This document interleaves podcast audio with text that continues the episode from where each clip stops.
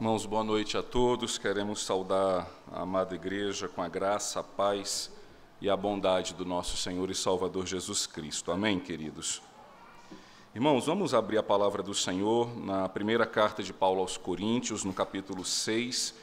nesta noite nós vamos meditar nos versos de número 1 a 11.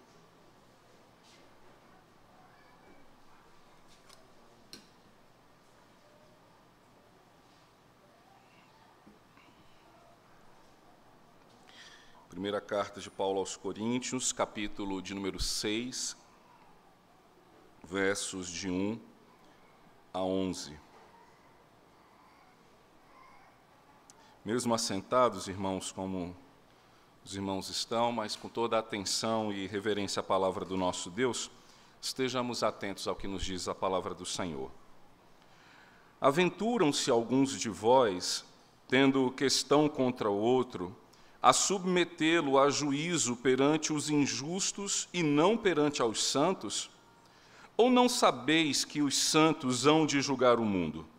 Ora, se o mundo deverá ser julgado por vós, sois acaso indignos de julgar as coisas mínimas? Não sabeis que havemos de julgar os próprios anjos, quanto mais as coisas desta vida? Entretanto, Vós, quando tendes a julgar negócios terrenos, constituís um tribunal daqueles que não têm nenhuma aceitação na igreja, para envergonhá-lo, para, enver, para vergonha vou-lo digo. Não há porventura, nem ao menos um sábio entre vós, que possa julgar no meio da irmandade? Mas irá um irmão a juízo contra outro irmão, e isto perante incrédulos? Só o existir entre vós demanda, já é completa derrota para vós outros. Porque não sofreis antes a injustiça, porque não sofreis antes o dano, mas vós mesmos fazeis a injustiça e fazeis o dano, e isto aos próprios irmãos. Ou não sabeis que os injustos não herdarão o reino de Deus? Não vos enganeis, nem impuros, nem idólatras, nem adúlteros, nem efeminados, nem sodomitas, nem ladrões, nem avarentos, nem bêbados, nem maldizentes, nem roubadores herdarão o reino de Deus. Tais fostes alguns de vós. Mas vós vos lavastes, mas fostes santificados, mas fostes justificados em o nome do Senhor Jesus Cristo e no Espírito do nosso Deus. Vamos orar, irmãos. Senhor, nosso Pai amado, nós te suplicamos, ó Deus, que a tua graça mais uma vez se manifeste sobre a vida do teu povo neste lugar e que possamos, ó Deus, sermos ah, iluminados pelo teu Santo Espírito, para que assim, ó Deus, nós possamos compreender os ensinos que a tua palavra traz às nossas vidas e que ela, ó Deus, possa produzir em nós santificação, que possa produzir em nós, ó Deus, maturidade de vida cristã, a tal ponto, ó Deus, que o nosso testemunho não venha envergonhar o nome do Evangelho no mundo em que nós vivemos. É o que nós te suplicamos, Pai, em nome de Cristo Jesus. Amém. Queridos, nós estamos continuando estudando o livro de 1 Coríntios, é uma igreja bastante difícil, não há igreja, não há relatos de igreja tão difícil de ser pastoreada como a igreja de Coríntios e como que o apóstolo Paulo ah, tratou os problemas desta igreja. Hoje pela manhã nós encerramos o capítulo 5, quando ah, o apóstolo Paulo tratou sobre a disciplina eclesiástica, sobre ah, o momento em que o irmão que vive de modo dissoluto, que vive eh, na promiscuidade, na carnalidade,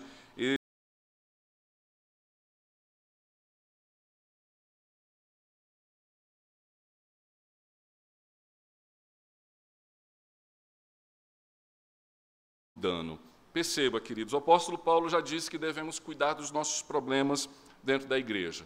Falou que, que a razão disso é a palavra de Deus que devemos tratar os nossos problemas à luz da palavra de Deus. E agora ele mostra a questão doutrinária, ou seja, por que, que devemos tratar os nossos problemas da igreja por causa da palavra de Deus e qual que é o ensino que isso nos traz. Veja, versículo 4, quando ele diz: Entretanto, vós, quando tendes a julgar negócios terrenos, constituís um tribunal daqueles que não têm nenhuma aceitação na igreja. Ele tá, é, veja, ele não está falando que a igreja aqui ela é uma igreja é, anárquica ou uma igreja que não se submete às leis do país. Não, não confundir isso, tá certo? É, a igreja, institucionalmente falando, ela se submete às leis do, do nosso país. Agora, que o apóstolo Paulo está falando é questão de conceito de fé. E aí ele diz que tribunais que, é, de alguma forma, julgam as coisas sem o conhecimento da palavra de Deus, eles não têm aceitação na igreja. Em que sentido? E aqui qual é a doutrina? É a doutrina da suficiência das escrituras. É possível, por exemplo, como infelizmente a gente já viu e infelizmente acredito que verá em outras vezes, é, pessoas recorrendo à justiça, é, dizendo, por exemplo, que o seu direito foi cerceado na igreja. Em algum momento, assim, ah, eu não tive o direito disso, disso, e aí ele recorre à justiça. E quando, uh, graças a Deus, no nosso país, uh, a maioria dos juízes, quando vão julgar as causas da igreja, é, eles procuram saber onde está o nosso estatuto, onde está a nossa constituição, ou seja, onde é que está a nossa regra de convivência. E aí, quando eles vão dar a sentença, a maioria a gente pede a Deus que eles levem isso em consideração. Um caso que é público, que aconteceu aqui na nossa igreja, quando essa igreja aqui rachou, é, foi-se necessário entrar com um, um direito de, de, de, de adquirir a, a, a, posse da propriedade. E o que, que o juiz levou em consideração? O estatuto da igreja. Mas se ele não tivesse levado e falado assim, é, a maioria está onde? Ah, a maioria está aqui, então fica com a maioria. Qual, da onde que vem essa regra? Nossa igreja, por exemplo, quanto doutrina, nós não cremos, não ensinamos e não aceitamos a ordenação ao oficialato feminino. Nós cremos no valor da mulher, não há nenhum demérito nisso, mas nós entendemos que doutrinariamente a palavra de Deus é, ele orienta, né, ele define o, o oficialato da liderança da igreja ao homem. Por isso nós não temos pastoras. Por isso, por exemplo, que a Igreja Católica também não tem padres ou, ou, ou matriarcas. De acordo, mas imagine o juiz falando assim: não, vocês estão cessando o dia da mulher, agora a mulher aí vai ter que é, ser ordenada. O que, que o apóstolo Paulo está dizendo? A gente não, tem, a gente não vai aceitar. Não fala assim: olha, não tem, vocês estão. O, é, é, uma justiça que não tem o conhecimento da palavra de Deus vai atropelar os nossos ensinos, vai atropelar aquilo que nós temos como fundamento de fé. Por isso que ele está aqui se escandalizando e, e, e, reprimindo a igreja, repreendendo a igreja, dizendo o seguinte: olha, é, quanto, entretanto, vós, quando tendes de julgar negócios terrenos, constituís tribunal daqueles que não têm nenhuma aceitação na igreja, ou seja, que a igreja não vai reconhecer quando o problema se refere à doutrina quando o problema se refere ao fundamento da nossa fé. E aí, então, ele diz que quando isso acontece, qual que é o resultado daquilo que irmãos que procuram ah, resolver os seus problemas fora da igreja, o que, que eles fazem conosco? Veja o verso 5. Para vergonha vou-lo digo. Não há porventura, nem ao menos um sábio entre vós, que possa julgar no meio da irmandade. Perceba, o, o apóstolo Paulo está dizendo assim, gente, que vergonha. É, nos expor a um tribunal que não tem o temor do Senhor, que não tem o conhecimento da palavra de Deus. Qual que é o, a solução para isso? Ele diz, na igreja não tem nenhum sábio. E, e o que, que é esse sábio? Esse sábio é o líder. Esse sábio é o presbítero, é o ancião. é aquele que vai ouvir o problema e vai resolver e vai responder ao problema é, iluminado pela palavra de Deus. Então, imagina o apóstolo Paulo dizendo assim: olha, cadê o pastor desta igreja?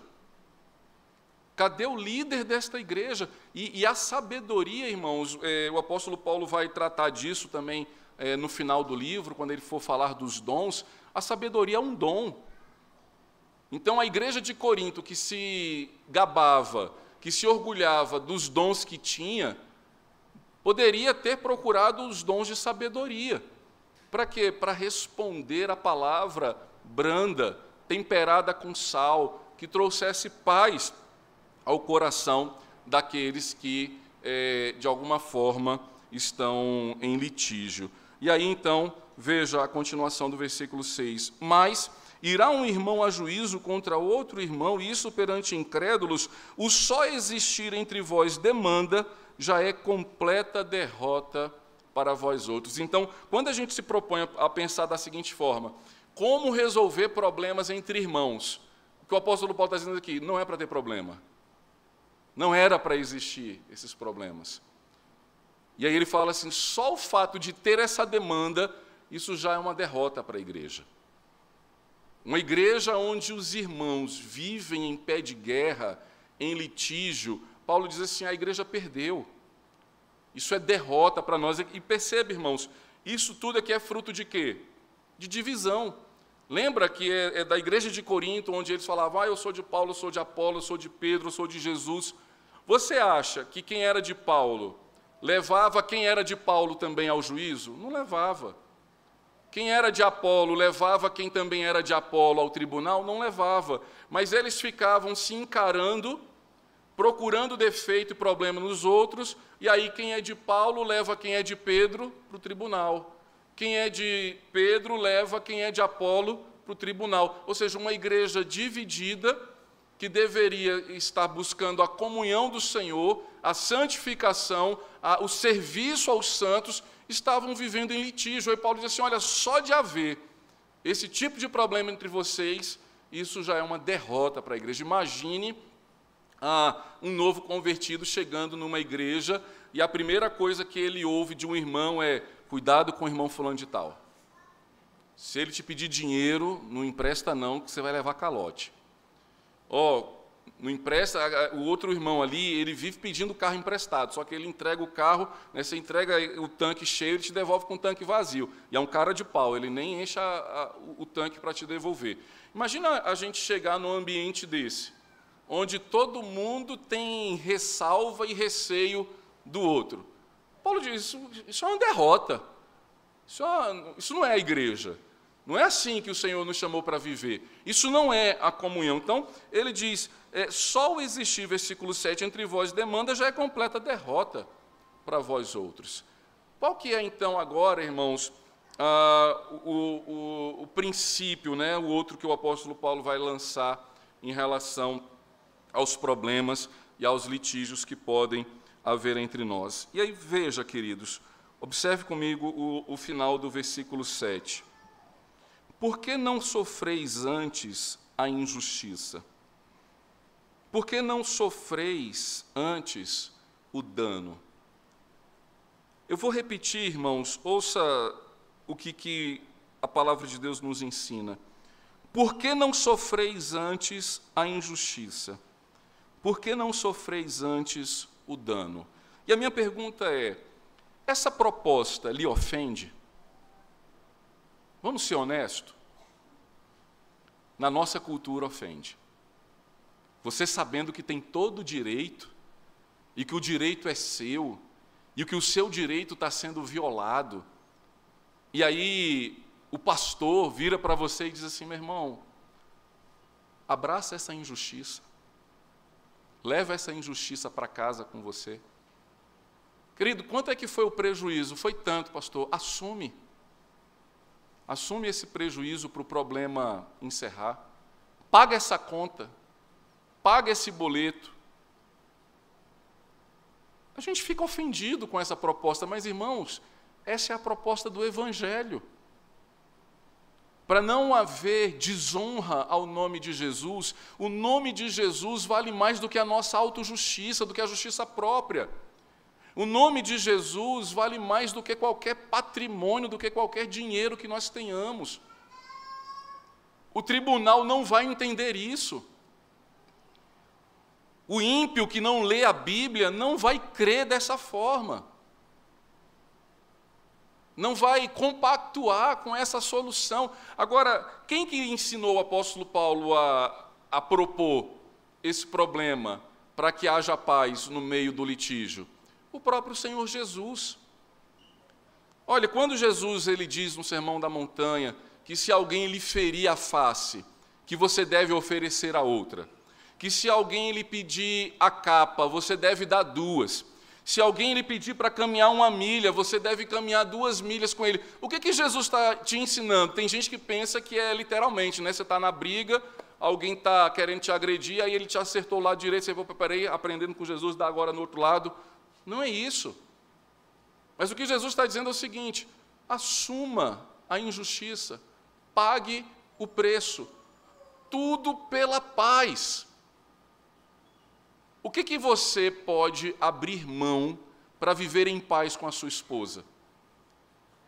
Qual é a injustiça que você pode abraçar para viver em paz com seu marido? Qual é o dano que eu e você podemos sofrer para não provocarmos divisões e litígios dentro da igreja? Essa é a proposta do Evangelho. E aí você vai dizer assim: puxa, pastor, que proposta difícil, né? É. Não é fácil mesmo, não. Mas é o que o Senhor nos ensina. Então eu tenho sempre que levar o dano? Não. Não é isso que o Senhor está dizendo. Esse irmão que você tem que sofrer o dano, fique atento. Não, não se coloque em posição de vulnerabilidade para ter que sofrer o dano sempre. A Bíblia também nos ensina a ser prudentes como as serpentes. Mas o problema aconteceu, o que eu posso fazer para resolver? Ou, ou, queridos, ou nós achamos que aquele ditado de que eu não levo desaforo para casa, ele é bíblico.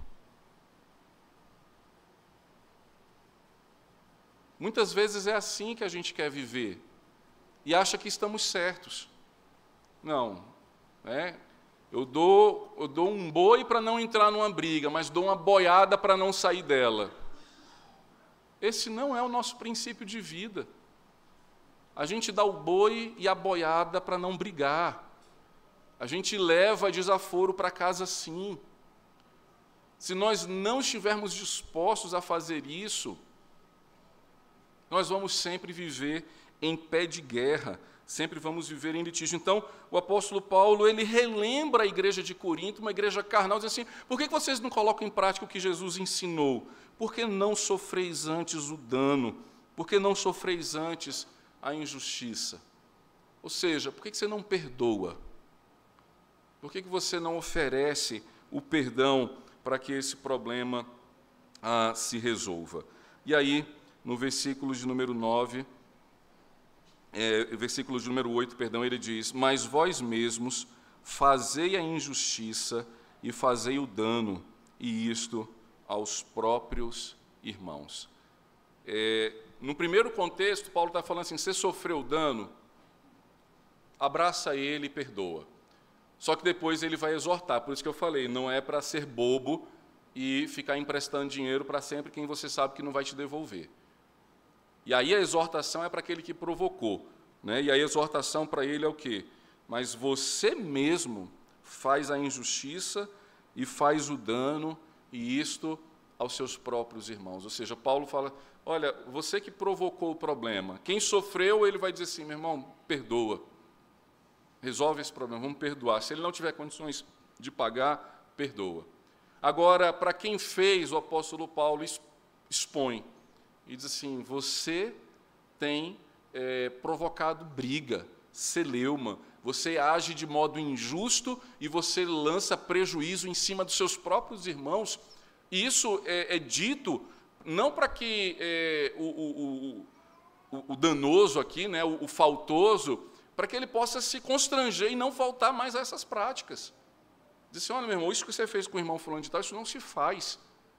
Não se age dessa forma, não, é, não agrada ao Senhor viver desse, de, dessa maneira. Ó, oh, o irmão perdoou, mas agora você não pode ser mais reincidente. Nosso tratamento com você será outro caso você venha a reincidir na sua própria falta. Então perceba que o problema é tratado não apenas assim, ah, eu sofro dano e o outro fica batendo. Não, o outro precisa parar de bater. O outro precisa parar de falar. O outro precisa falar de, parar de provocar o dano e de agir de modo injusto, para que o problema então se resolva.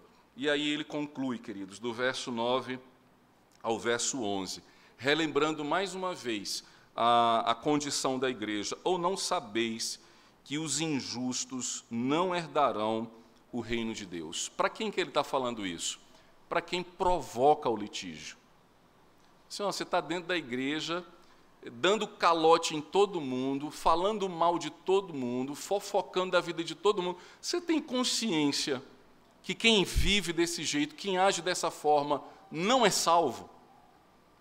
Está se enganando, está tá, tá achando que está indo para o céu, mas na verdade está indo para o inferno.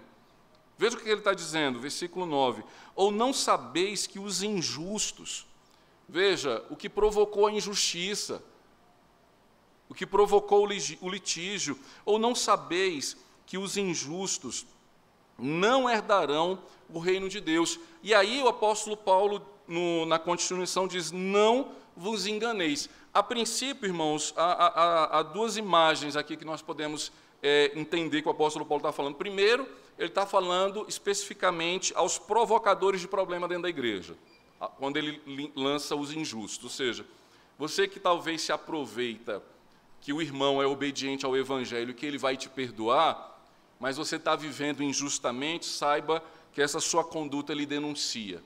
Você não vai herdar o reino dos céus. Mas, logo depois, ele lança uma exortação geral para a igreja. Como quem diz o seguinte: olha, eu estou tratando do problema aqui do dano que foi causado, mas há vários outros que precisam estar atentos. E quem são esses outros? Aí ele vai falar: nem os impuros, os impuros que vivem de modo carnal, dissoluto, aquele que tem conhecimento da Bíblia, mas faz pouco caso para o seu ensino, nem os idólatras. Lembre, a, a, cidade de Corinto era uma cidade de idolatria. Havia templos e, e ídolos espalhados por toda a cidade. Nem os adúlteros, ou seja, aqueles que eram casados e agiam de forma infiel para com, a, para com o seu cônjuge, para com o seu marido. Isso que era uma prática comum é, no tempo lá de Corinto, infelizmente nos nossos dias também. Quantas vezes ah, eu já precisei conversar? Uma vez eu fui tratar de um casal, isso na época do quartel. E, e aí, quando a, a, menina que era militar veio conversar comigo, e, e aí eu não conhecia o, o, noivo, né, e fui fazer perguntas. Ah, como é que é a família dele? Ele crê nisso, não crê naquilo outro. E aí, quando eu cheguei na parte assim, você tem segurança nele? E ela virou para mim de uma forma assim muito natural e falou: Qual que é a mulher que tem segurança no homem? Eu falei: Opa. Eu falei: Era para você ter. Ela: Não, pastor. Na minha família, meu avô traiu minha avó, meu pai traiu minha mãe. Eu vou ser traída também. Eu falei: Não. Isso aí não é, não vem no DNA, não. Você não pode se submeter. Se você não tem segurança nesse relacionamento, então não case. Mas na concepção dela, como na época de Corinto, o homem ter uma esposa e ter várias outras mulheres era normal. E vice-versa. E aí o apóstolo Paulo está falando: olha, quem age dessa forma não vai herdar o reino dos céus. Não vai viver em comunhão com o Senhor. Depois ele continua: nem os efeminados e nem os sodomitas. Literalmente aqui é, ele está falando de casal homossexual o efeminado como o homossexual passivo e o sodomita o homossexual ativo. O efeminado, é, é, na linguagem grega aqui, ele fala assim, é o homem macio, é o homem que tem aparência de mulher, o homem que, que se comporta como se mulher fosse. E isso na cultura grega e, e, e lá em Corinto era normal. como nos dias de hoje está se tornando normal também. E aí o apóstolo Paulo está falando: olha, quem vive nessa prática não vai herdar o reino dos céus, não conheceu a palavra de Deus. Depois ele vai dizer: nem os ladrões, nem os avarentos, nem os bêbados, nem os maldizentes. Veja, em todas as expressões que o apóstolo Paulo usa, irmãos, ele está falando de alguém que vive nesse padrão. Não é alguém que bebeu uma vez, não é alguém que vive sempre bebendo. Não é alguém que uma vez falou mal de alguém, não é alguém que toda vez fala mal de alguma pessoa. Não é alguém que, que uma vez, passando na frente da loteria, falou assim: ah, vou fazer um joguinho. Não, é alguém que faz um joguinho todo dia. É alguém que espera o dinheiro todo dia. Não é alguém que pegou aquilo que não é seu, mas é o que planeja roubar. Então, é, o que, que a gente precisa entender com isso? Porque quando nós olhamos para nós, nós somos o quê? Pecadores. Em algum momento você falou mal de alguém. E isso já, digamos assim, já nos habilita a não herdar o reino dos céus. Então, a salvação para nós, ah, o que o apóstolo Paulo está lembrando aqui é que o crente, ele pode sim em algum momento tropeçar. O que ele não pode é viver prostrado. O que ele não pode é viver nessa prática. Então, perceba, ah, é possível que um crente é, ele tenha a sua fragilidade, a sua tentação em alguns desses pecados, mas ele precisa lutar contra. Ele precisa vencer esses sentimentos e esses problemas. E aí então o apóstolo Paulo repete: nem roubadores herdarão o reino de Deus. Agora, qual é a esperança que ele traz à igreja? Tais fostes alguns de vós. Por isso que o apóstolo Paulo amplia aqui para a cultura da cidade de Corinto. Diz assim: olha, em algum momento um de vocês foi ladrão, em algum momento alguns de vocês foi maldizente, andou embriagado, era efeminado, mas vocês conheceram o Evangelho, mas vocês conheceram a graça salvadora. Qual que é a esperança para alguém que era impuro, para alguém que era idólatra, para alguém que era adúltero, para alguém que era homossexual, para alguém que era ladrão, para alguém que era avarento, que era bêbado ou maldizente. Há esperança para essas pessoas? Há. Que esperança é essa? Ser lavado, ser santificado e ser justificado por Jesus Cristo. Veja, irmãos, o apóstolo Paulo ele diz qual que é a solução para o pecador? Ser salvo pela graça do Senhor Jesus. E aí ele coloca qual é o processo da salvação. Veja o verso 11, quando ele diz: Tais foste alguns de vós em relação aos pecados que eles cometeram, mas ele diz: Mas vós vos lavastes. Ou seja, esse lavar é vocês nasceram de novo. Mas vós fostes santificados, ou seja, vocês abandonaram essa conduta, mas fostes justificados, ou seja, foram declarados justos, foram declarados salvos. Por quem? Em nome do Senhor Jesus Cristo e no Espírito do nosso Deus. Veja, queridos, o apóstolo Paulo começa falando dos problemas entre irmãos e termina falando dos problemas que nós podemos ter com Deus. E esse é o parâmetro. Se você não compreender que eu e você tivemos um problema enorme, quase que insolucionável diante de Deus, nós não vamos conseguir resolver os problemas que nós temos com os nossos irmãos. Paulo diz: Olha, vocês não poderiam herdar o reino de Deus. Vocês eram é, idólatras, ladrões, maldizentes, efeminados, adúlteros, que tribunal poderia lhe, lhe julgar e lhe absolver? Em outro lugar, ele fala assim: qual tribunal deste mundo que você leve esses seus problemas que vai lhe absolver? O cartório não vai lhe absolver, o juizado de pequenas causas não vai lhe dar salvação, a primeira, segunda e terceira instância não vai lhe salvar. o Tribunal de Haia, o Tribunal de Direitos Humanos da ONU, nenhum deles tem autoridade para te perdoar e para te absolver. Mas ele diz: Mas o Senhor te perdoou. Mas o Senhor te deu vida nova. O Senhor Jesus te absolveu. E se Jesus, irmãos, nos absolveu dos nossos pecados, nós que antes éramos impuros, idólatras, adúlteros, efeminados, sodomitas, ladrões, avarentos, bêbados e maldizentes, roubadores, nós que andamos na prática desse pecado, nós fomos declarados justos e perdoados por Jesus. E como que Jesus nos perdoou? Como que Jesus nos absolveu? Ele sofreu a injustiça e ele sofreu o dano para que eu fosse declarado perdoado, absolvido, não foi Jesus estalando o dedo, mas foi ele tomando a cruz, foi ele morrendo em meu lugar. Jesus morreu de modo injusto, ele não merecia morrer, porque ele não tinha pecado algum, mas ele tomou sobre ele a minha injustiça. Os meus pecados, as minhas mazelas, as minhas transgressões, Jesus levou para a cruz. O dano que deveria cair sobre mim, a ira de Deus que deveria ser derramada sobre minha cabeça, foi derramada na cabeça de Cristo. Ele morreu para que eu pudesse ter paz com Deus.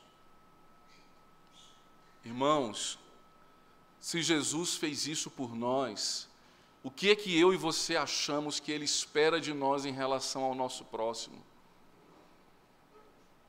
O que, que é o problema, o dano e a injustiça que o meu irmão fez contra mim, comparado ao dano e à injustiça que eu cometi contra o Senhor? Os tribunais não vão entender isso. Os juízes não vão compreender isso, somente quem foi salvo pela graça. Somente quem tentou calcular o preço da sua salvação. Somente quem entendeu o que é ser nova criatura na presença de Deus. Somente quem conhece a palavra do Senhor pode compreender o que é sofrer o dano, sofrer a injustiça. E da próxima vez que isso for dito a nós, isso não pode nos incomodar, isso não pode nos ofender, como poderia ofender a qualquer outra pessoa que não conhece a graça salvadora de Jesus. Foi assim que Jesus ensinou nos evangelhos, quando ele diz que um rapaz, devendo uma quantia impagável, foi à presença do rei, e esse rei perdoou a sua dívida. E logo quando ele sai da presença do rei, ele encontra um amigo que lhe deve uma pequena quantia. Mas, diferente da forma como o rei lhe tratou, esse enforca o seu amigo e diz: Me paga o que você deve, e lança esse amigo na cadeia. A história chega ao ouvido do rei que manda chamar o rapaz e diz: Vem cá, eu não te perdoei eu não cancelei a dívida que você tinha comigo? Por que, que você não perdoou a quem te devia? Por que, que você não perdoou a quem te ofendeu? Irmãos, sabe aquele ditado que quando um não quer, dois não brigam? Se dentre esse litígio tiver um disposto a perdoar, a paz reina. Se nesse contexto tiver um disposto a obedecer o Evangelho e a palavra de Deus, o conflito se encerra. Se tiver um que ama a Cristo, que compreendeu a ação de Deus sobre a sua vida e que com grande perdão você foi perdoado, nós não teremos dificuldade em perdoar aqueles que nos ofendem. Eu quero concluir, queridos, esta mensagem trazendo algumas aplicações. A primeira é óbvia a quem você precisa perdoar? Qual dano você precisa assumir? Qual a injustiça que você vai matar no peito, ainda que sendo difícil, dizendo: Senhor, assim como tu levaste sobre ti a minha injustiça, me dá força para sofrer essa injustiça que eu tenho sofrido.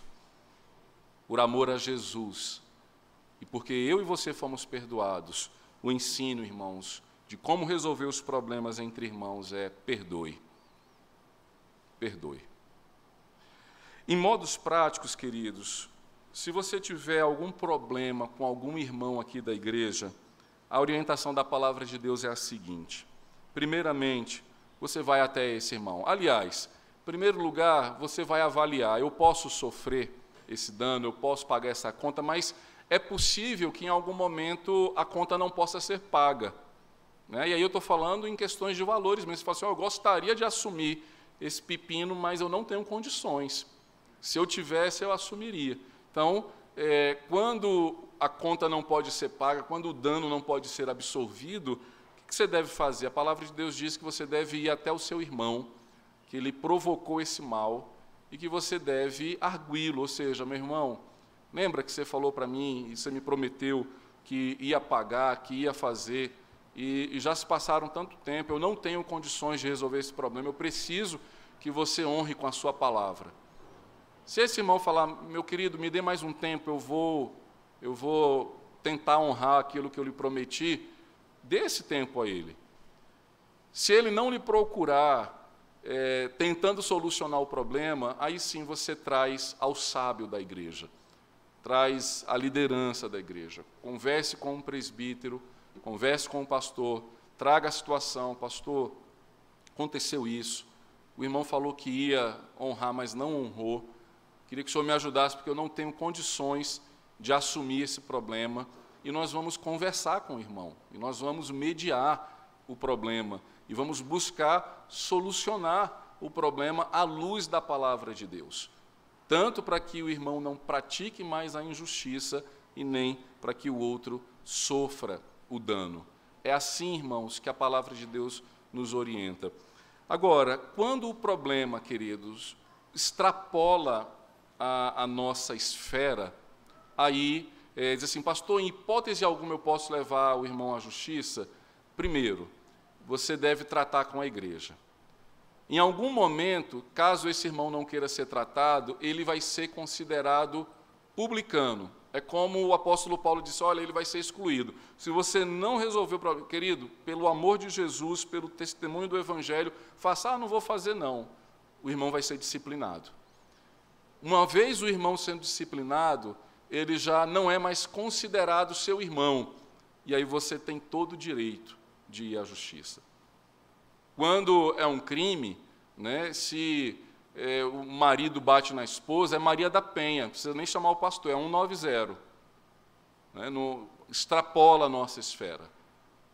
Então, para isso, existem autoridades no nosso país que tratarão desse problema e comunique à igreja. Você fala assim, pastor, meu marido me bateu. Você assim, você ligou para a polícia? Liguei não, então eu vou ligar. É, então a gente vai resolver esse problema junto e o irmão vai ser tratado à luz da palavra de Deus pelo o Evangelho de Cristo. Para quê? Porque o pastor tem, tem sede de disciplinar as pessoas? De forma alguma, irmãos.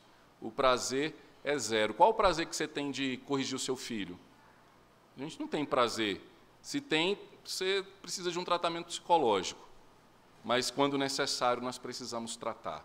Que Deus, portanto, nos abençoe para que, em primeiro lugar, irmãos, não haja litígio entre nós. Se houver, nós já perdemos, já houve vergonha. Mas havendo, procure os meios que a palavra de Deus orienta. E eu espero que essa exposição tenha lhe ajudado a resolver os problemas que, se porventura, os irmãos têm passado. Vamos nos colocar de pé, queridos, vamos orar ao Senhor.